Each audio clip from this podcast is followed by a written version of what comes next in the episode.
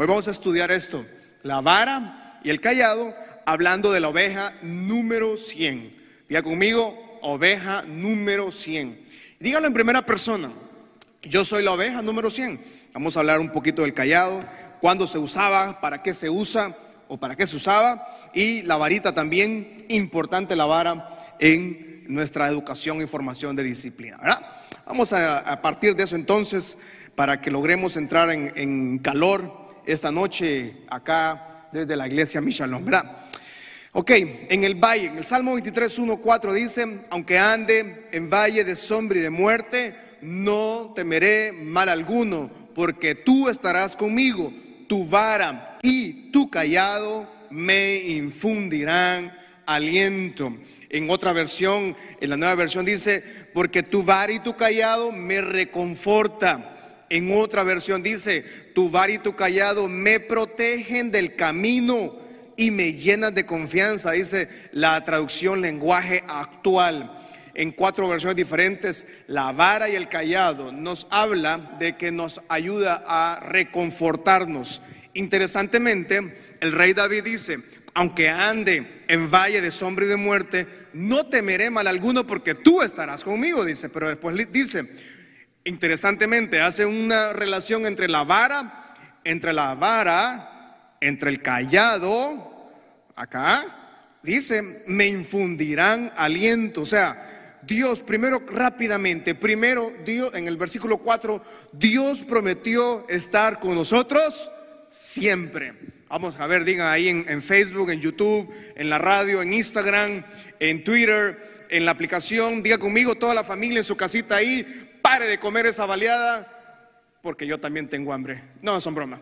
Diga conmigo en su casa, diga conmigo, Dios ha prometido estar con nosotros siempre. O sea, no es, no es, no es algo que tal vez va a suceder, no es que posiblemente, no. El rey David dice, aunque ande, o sea, que vamos a pasar siempre valles, valle de enfermedad, valle de tragedia, valles de problemas, valles de alegría, incluso valles de mucha algarabía, muchos éxitos, pero también nos va a tocar cruzar valles de desesperanza. Y dice David, yo no voy a temer cuando esté en ese valle, porque tú estarás conmigo. Dios prometió estar con nosotros siempre. Mateo capítulo 10, rápidamente voy a dar unos versículos ahí para sentar las bases de la prédica esta noche. Eh, primero, número uno es que Dios prometió estar con nosotros. Mateo 10, 29 dice, no se venden dos gorriones por una monedita. Sin embargo, ni uno de ellos caerá a tierra sin que lo permita el Padre. Y Él les tiene contados a ustedes aún los cabellos de su cabeza. Así que no tengan miedo. Ustedes valen más que dos pájaros, que dos loros, que dos pajarillos. Versículo 32 dice, dice que Dios prometió estar con nosotros, nos conoce tanto que Él tiene contado nuestros cabellos. Así como el cabello mío, ahora mismo lo tengo largo porque tengo como seis meses de no haber ido a la barbería porque tengo miedo de ir a la barbería, ¿verdad? No he ido a cortarme el pelo, no porque no tenga el dinero para cortármelo. Eh, Dios tiene contado hasta eso. Hay, algunas hermanas que tienen una melena bastante grandecita, ¿verdad? Dice que Dios le conoce tanto a usted que hasta tiene contado cuántos cabellos tiene usted. O sea, Dios prometió estar con nosotros. Nos conoce tanto que Él está con nosotros ahora. Él está en la sala de su casa, Él está en el comedor, Él está en el carro, Él está en la maquila, Él está en la empresa, Él está en el taxi, Él está en el rapidito, Él está en la iglesia, Él está en todos lados. Salmo 139, 16, 17 dice. Salmo 139, mi embrión vieron tus ojos y en tu libro estaban escritas todas aquellas cosas que fueron luego formadas, sin faltar una de ellas. Cuán preciosos me son, oh Dios, tus pensamientos. Cuán grande es la suma de ellos. Cuán preciosos son los pensamientos de, Dios, porque son una suma. Cuán grande. Todos los planes del Señor son grandes. Número uno entonces es que Dios prometió estar con nosotros siempre. Número dos es que los planes de Él son mucho mejores y son maravillosos. Número dos, rápidamente, su plan. ¿Cuál es el plan de Dios para nosotros? Primera de Pedro 2.9 dice, Primera de Pedro capítulo 2, versículo 9, mas nosotros somos linaje escogido, real sacerdocio, nación santa, pueblo adquirido por Dios para que anuncies la virtud de aquel que nos llamó de las tinieblas a su luz admirable. Ese es el plan del Señor. O sea que aunque estemos cruzando un valle, quiero, quiero que la iglesia en general nos grabemos esto. Casa Michalón, nunca, nunca la temporada afecta nuestra identidad como hijos. Grábese esto. La temporada, independientemente de la temporada que usted esté cruzando, no afecta su identidad como hijo de Dios. Le puede afectar su reputación con sus amigos, le puede afectar su relación, le puede afectar la familia, todo el mundo, pero las temporadas nuestras no afectan nuestra identidad como hijo. Por eso, primera de Pedro 2, 9 dice, nosotros somos real sacerdocio, pueblo santo, nación santa, que aunque estemos cruzando un valle de enfermedad, no afecta su identidad. Estemos cruzando un, valle de crisis económica, no afecta su sacerdocio. Estemos cruzando un valle de problemas familiares, no afecta su sacerdocio. Estemos cruzando un valle de separación en muchos matrimonios, no afecta su sacerdocio. Que estemos cruzando un valle de muerte, no afecta el sacerdocio de su casa. Por eso nos aseguramos de que tenemos una identidad en el Señor. Efesios 2.10 dice, hechura suya somos, Efesios capítulo 2, versículo 10, porque somos hechura suya, creados en Cristo Jesús para buenas obras, las cuales Dios preparó de antemano, dice, para que anduviéramos en ella. Y segunda de Pedro 3, segunda de Pedro 1, 3 al 4 dice, vamos, casa Michalón, abra su Biblia en su casa ahí. Como todas las cosas que pertenecen a la vida y a la piedad nos han sido dadas por su divino poder mediante el conocimiento de aquel que nos llamó por su gloria y excelencia. Dice el versículo 4, vamos, esto es un rema para su vida, por medio de las cuales nos ha dado preciosas y grandísimas promesas. Vamos, diga todo conmigo, ahí está en esta temporada, mi valle no quita, no elimina las preciosas y grandísimas promesas del Señor para mi vida. O sea, usted está cruzando un valle está cruzando una crisis, pero eso no quita, no borra la promesa de Dios para qué maravilloso es que aunque estemos hundidos en una crisis, que aunque estemos pasando un valle de desesperanza, que aunque estemos cruzando un valle de crisis económica, qué maravilloso es que la promesa del Señor sigue vigente sobre su vida, que la promesa del Señor es grande, que aunque su valle es difícil, la, la promesa del Señor es mucho más grande que el valle que usted está cruzando, que aunque tal vez la crisis que usted está cruzando es muy grande, dice que las promesas del Señor son preciosas y son grandísimas, no las podemos asimilar en una mente finita, en una mente humana como la nuestra, solo en la mente del Señor que es infinita y es grande, podemos entender entonces que nosotros, nuestra crisis, nuestras valles, no eliminan las promesas del Señor. Siempre siguen vigentes. Número tres, Dios no nos desampara. Diga conmigo, fuerte conmigo ahí. Dios no me ha desamparado. Vamos, dígalo todo en redes sociales, en su casita, en su familia, ahí con su esposo, con sus hijos. Dios no nos ha desamparado, Casa Michalón. Salmos 94, 14 dice, porque no abandonará Jehová su pueblo, ni desamparará su heredad. Diga conmigo fuerte, vamos, porque Dios, porque no abandonará Jehová a mi familia. Dígalo en primera persona, vamos, porque Jehová no abandonará a mi familia. Vamos, dígalo, Jehová no abandonará mi vida. Jehová no abandonará sus promesas. Jehová no abandonará a mi papá, a mi mamá, a mis hijos, a mis hermanos. Jehová no desampara la misma herencia que Él nos ha dado a nosotros. Deuteronomio 31, 8. Ese es el buen pastor. Qué maravilloso el Hijo de Dios que tiene un pastor. Qué maravilloso el Hijo y la hija del Señor que tenemos al buen pastor, Jesús que el Padre Celestial nos prometió estar con nosotros siempre, nos prometió un plan para nosotros y prometió no desampararnos. Tres cosas sucede con el buen pastor. Número uno, lo repito, que Él prometió estar con nosotros siempre, prometió un plan grande para nosotros, prometió no desampararnos y prometió estar con nosotros siempre. Dice, Jehová va delante de ti, Él estará contigo no me dejará, no me desamparará, no temeré ni tampoco me estaré intimidado. Vamos, en su casita. Levante su mano al Señor ahí, vamos, todos en su casa. Si usted va manejando, obviamente no levante las manos porque es peligroso, usted se va a ir solo al cielo hoy, ¿verdad? Pero diga conmigo entonces, Jehová va delante de mí, Él estará conmigo, no me dejará, no me va a desamparar, no temeré, ni tampoco me voy a intimidar por los problemas. ¿Cómo entonces Dios, después de leer estas grandes promesas, después de leerle toda esta maravilla, que el buen pastor siempre va a estar con nosotros, que Él no, no nos va a dejar, que Él no nos va a abandonar, que Él no nos va a desamparar. ¿Sabe que Dios nos disciplina? Sí, Dios disciplina. El Padre Celestial nos disciplina. Pero cuando usted me dice, pastor, entonces Dios nos castiga, no.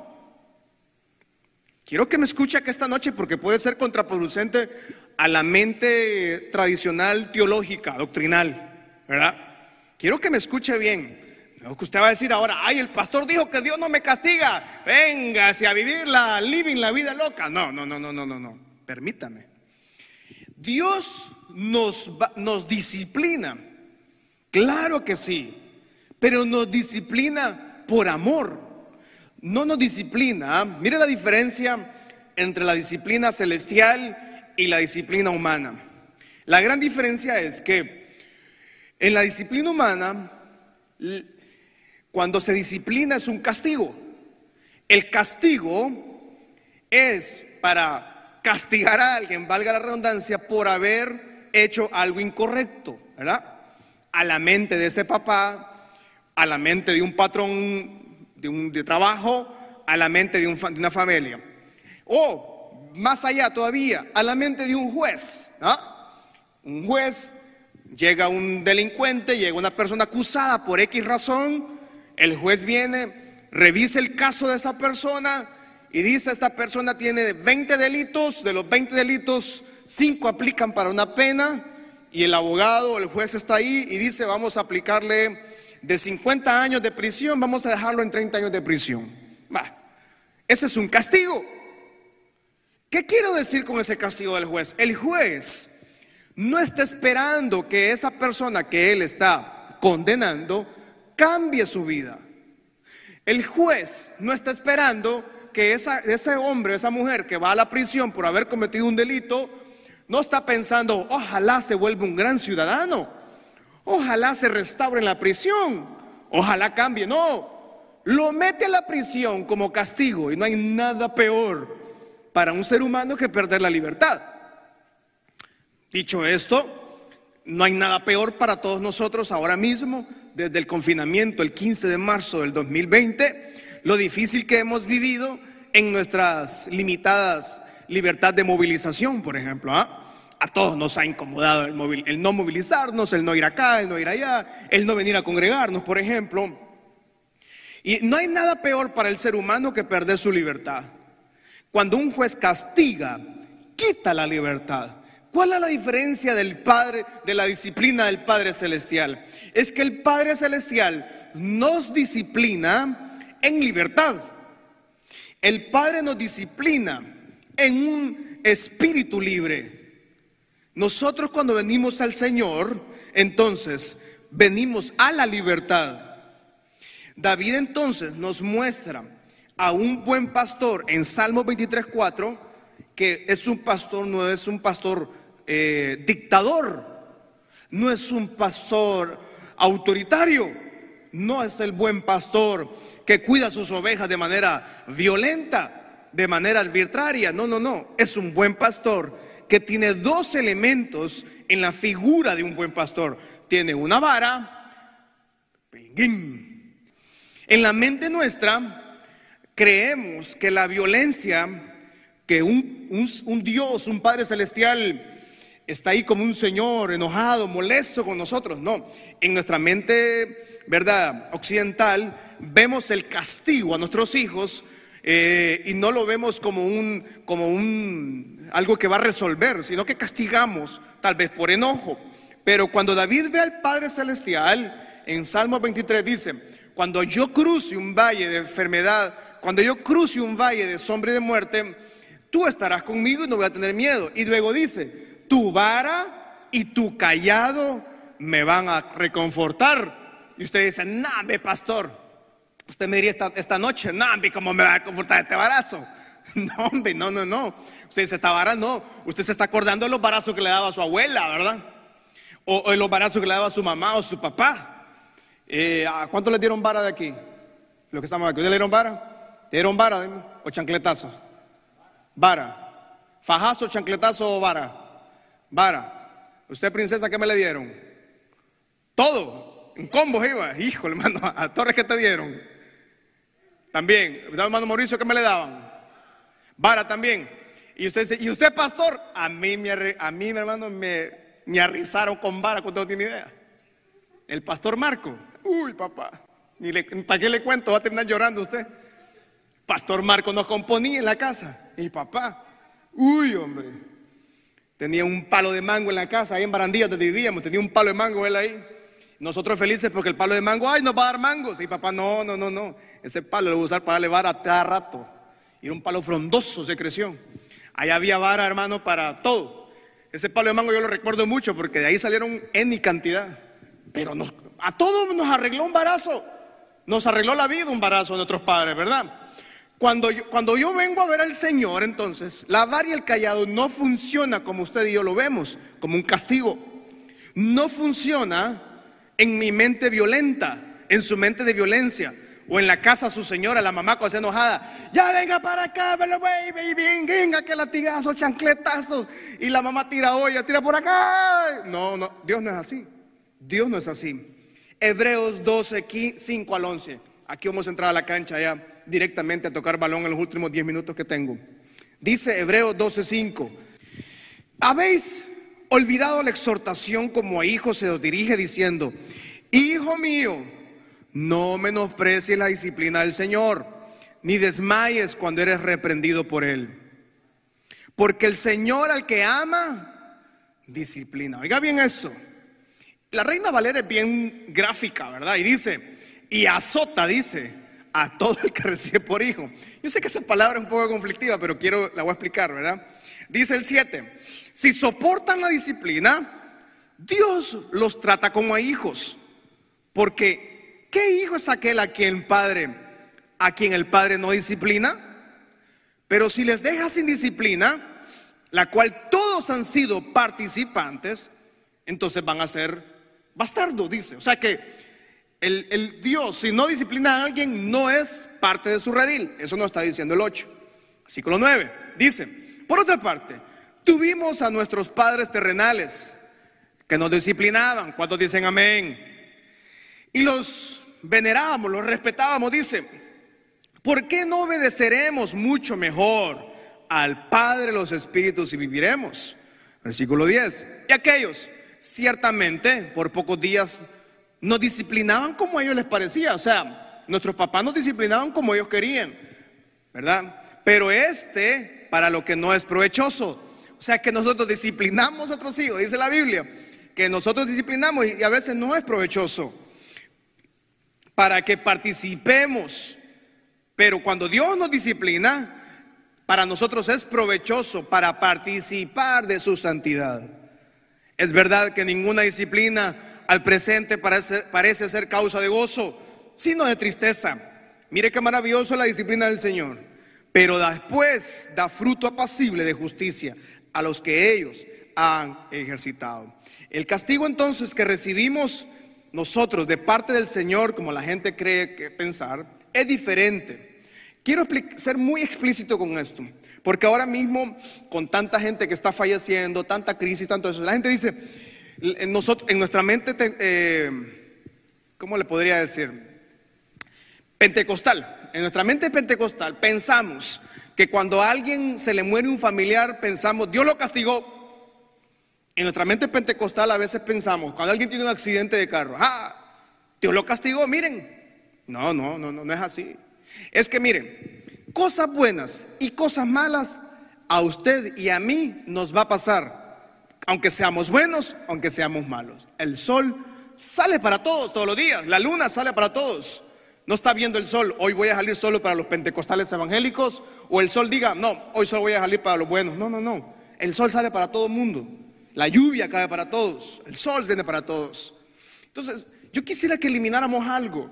O sea, no puedo decir, Dios está castigando a fulano. Viene un castigo. No, no existe eso.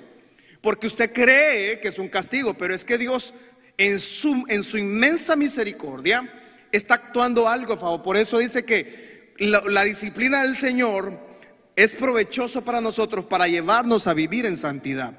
Uno. Número dos. Las cosas que usted y yo experimentamos en la vida y muchas veces son fracasos, muchas, casi siempre, 99.99%, son producto de sus malas decisiones o de mis malas acciones. Dios nos perdona, porque entonces si yo dice, Dios nos va a castigar a todo lo que estamos aquí un castigo, mañana nos vamos a ir, bueno, mañana puede pasarnos, ahora mismo nos puede pasar eso, pero no quiere decir que es un castigo, porque entonces estaría diciendo yo que en Lamentaciones, donde dice que la misericordia de Dios son nuevas cada mañana, entonces estamos diciendo lo contrario acá. Dios ya nos perdonó, Dios nos dio misericordia, Dios nos dio redención, nos dio justificación, nos dio gracia, nos dio favor, nos dio salvación, nos dio un combo gigantesco completo. Pero en el caminar de la vida, a los hijos de Él, Dios dice en Hebreos 12, lo disciplina. ¿Para qué? Para crecer en esa relación con Él para crecer en santidad, para madurar como cristiano, ya no ser un evangélico de raíces cortas, ya no ser un evangélico que ya no quiere nada del Señor, ya no ser un evangélico que no lee la Biblia, no ser un evangélico que todos los días anda en pecado. Por eso es que viene la disciplina del Señor, para corregir nuestros pasos. La disciplina del Señor me hace a mí vivir en santidad. La disciplina, la corrección del Señor me hace corregir mis pasos. La disciplina del Señor, escuche esto, amada casa. La disciplina del Señor es motivada por amor. No es motivada por odio ni porque se enoja. Hoy, ¿usted se imagina si Dios nos castigara por todo lo que hacemos diariamente? No habría ninguno en, el, en la tierra, en el globo terráqueo. Los siete mil se, van, o seis mil millones de habitantes, no sé cuántos hay. La disciplina del Señor está motivada en amor. El propósito de la disciplina del Señor es santificación. Dos cosas entonces, o cuatro, mejor dicho, perdón. Su disciplina nos entrena. La disciplina del Señor nos entrena. La disciplina del Señor es para su gloria. La disciplina del Señor es motivada por amor. Y la disciplina del Señor es, el, su propósito es santificación. Cuatro cosas, rápidamente. Nos entrena, es para su gloria, es motivada por amor y es para su propósito santificación. No despreciemos entonces la disciplina del Señor. ¿Qué sucede entonces con, con la vara y el callado que dice David? ¿Para qué nos sirve? El callado y la vara tienen una, una imagen linda de un pastor en el Medio Oriente con su redil de ovejas y un pequeño, una vara como esa que tengo ahora mismo acá y un callado como el que tengo acá ahora. Cuando Dios entonces, los resultados, cuando Dios nos disciplina, los resultados a corto plazo son dolorosos, pero a largo plazo son de ganancia. Lo repito, cuando Dios nos disciplina, sus resultados a corto plazo son dolorosos. A nadie le gusta ser disciplinado por Dios. Pero a largo plazo son, es ganancia. O sea que por un momento nos duele, por un momento nos inquieta. Usted dice, pastor, ¿por qué me pasó esto a mí? ¿Por qué me sucedió esto a mí? Quiero ser muy e, e, enfático en esto. Si usted, si usted se alimenta mal, si usted sale a andar en, la calle de noche, si usted pasa un semáforo en rojo, si usted le es infiel a su esposa, si usted le es infiel a su esposo, si usted es un abusador, si usted es un violador, si usted es un ladrón, un estafador, a usted hermano le espera y que le va, le va a ir mal. ¿Qué le puedo decir yo?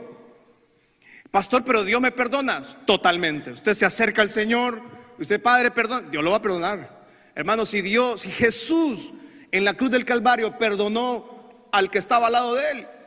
Ese era un desgraciado, ese tipo no merecía nada. Ese sí merecía la cruz del Calvario. Y dice que al lado de Jesús, Él ten misericordia de mí. Y Jesús le dice, no te preocupes, hoy mismo vas a estar conmigo. O sea, ese tipo vivió una vida de animal, arruinado. Y en ese momento le pidió misericordia a Jesús. Y Jesús le dice, no te preocupes, hoy mismo vamos a estar disfrutando el paraíso. O sea, Dios perdona, pero si usted tiene mal proceder, si usted está haciendo mal acciones, hermano, yo no puedo decirle a usted que la va a ir bien. Es un tema del Señor, ¿verdad? Por eso es necesario tener la diferencia entre el castigo de sus acciones, el castigo de su proceder o cuando Dios nos disciplina. ¿Cómo es una disciplina del Señor? Cuando nos suceden cosas que no esperábamos que sucedieran. Punto. Cuando nos suceden cosas imprevistas que yo no tenía previsto. Esa es una disciplina. Por ejemplo, Dios nos tiene en disciplina a la iglesia. No podemos congregarnos. Yo quisiera que viniéramos todos, no podemos. Esa es disciplina del Señor. Algo nos está enseñando. O sea, la disciplina en el Señor es provechosa. El castigo de nuestras acciones es un castigo por nuestro mal proceder. Dios disciplina a sus hijos por amor, porque Él nos ama. Salmo 139, 23 al 24 dice, dice Salmo 139, versículos 23 al 24. Vamos con últimos dos versículos para lograr aterrizar esta noche. Dice, examíname, oh Dios, sondea mi corazón, ponme a prueba. Fíjate, dice, si voy por mi camino correcto, guíame por el camino eterno. Entonces, ¿qué hace el Señor? Usa la vara, como el pastor dice. ¿Para qué se usaba la vara? ¿Para qué se usaba la vara? La vara, el pastor, en, un, rebaño de ovejas, lo que hacía con la vara era que con esto lograba ahuyentar animales, con esto corregía, no, violentaba una oveja, sino que le daba un baracito ahí, vaya, colóquese bien. Dice, porque hay ovejitas que querían irse del camino. A veces sucede así en la iglesia, ¿verdad? Gente que se quiere ir de la iglesia, que, no sé qué, que no sé cuánto. Entonces la vara corrige. Venga, la corregimos. Venga, venga, venga, venga, venga. Hay gente que murmura gente que anda odiando, que anda murmurando, que anda en pecado, gente que, hombres que no quieren ser hombres, mujeres que no quieren ser mujeres, el esposo que no quiere serle infiel. Bien, ahí viene la varita, hermano. Ay, ¿qué quiere que le digamos? Hombre, si usted no le fiel a su doña, ¿qué quiere que le diga aquí yo? Ay, tranquilo, hermano, no se preocupe, haga lo que haga. No, no, no puedo, no puedo. No le puedo decir eso. Tiene que corregir. Los jóvenes tienen que estudiar, tienen que prepararse, tienen que trabajar. Entonces la vara, el buen pastor iba con sus 100 ovejas y corregía las ovejas con, esto, con esta vara. Y con esta misma vara trataba de defender a sus, a sus ovejas. Qué lindo que tengamos un pastor que nos protege. Y el callado nos ayudaba en lo último que vamos a hablar esta noche. Lucas 15, 1 al 10. Lucas 15, 1 al 10. Dice. Se acercaban a Jesús todos los, publicanos y, y pecadores para oírlo, le dice. Los fariseos, los escribas murmuraban diciendo, este a los pecadores recibe y con ellos come. Versículo 3 dice, entonces él se refirió a esta parábola diciendo, ¿qué hombre de ustedes, teniendo cien ovejas, si pierde una de ellas, no deja las 99 en el desierto y va tras la que se perdió hasta encontrarla. Cuando la encuentra, la pone sobre sus hombros gozoso. Y al llegar a casa, reúne a sus amigos y vecinos diciéndoles, gozaos conmigo, porque he encontrado mi oveja que se había perdido. Y os digo que así habrá más gozo en el cielo por un pecador que se arrepiente que por 99 justos que no necesitan arrepentimiento. ¿O qué mujer que tiene 10 dracmas?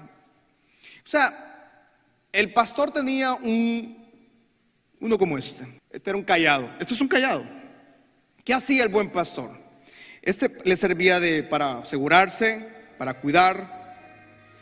Y dice, y Jesús le enseña algo a la gente. Le dice, miren, había un pastor con 100 ovejas. Cuando las contó con la vara, contaban, y se da cuenta que faltaba una. No estaba. Se había perdido en el camino. Se nos perdió en la pandemia. se nos fue. Se, se, nos sumó, se nos hizo humo. No quiso seguir. Entonces el buen pastor, cuando ve que no había una, dice Jesús, enseña ahí, ¿quién pastor? Dice, no va a ir por la, por la, deja 99, va a ir por la última. O sea que Jesús nos enseña que él iba con, con un callado como esto, y el callado, cuando encuentra la oveja, la levanta así, del cuello, suave, como este. No va a regañarla, no va a golpearla, entonces el buen pastor llegaba, agarraba la oveja, la levantaba con esto, de un cuello o de una piernita o como sea, la levantaba y la colocaba acá en su, en su cuello. La oveja venía cansada, venía quebrada, angustiada. Esa oveja, la número 100, estaba en tragedia, estaba con pensamiento suicida, estaba quebrado económicamente. Esa oveja número 100 tal vez había estado en un hogar lleno de abuso. Esa oveja número 100 tal vez pasó por abuso físico, sexual o verbal.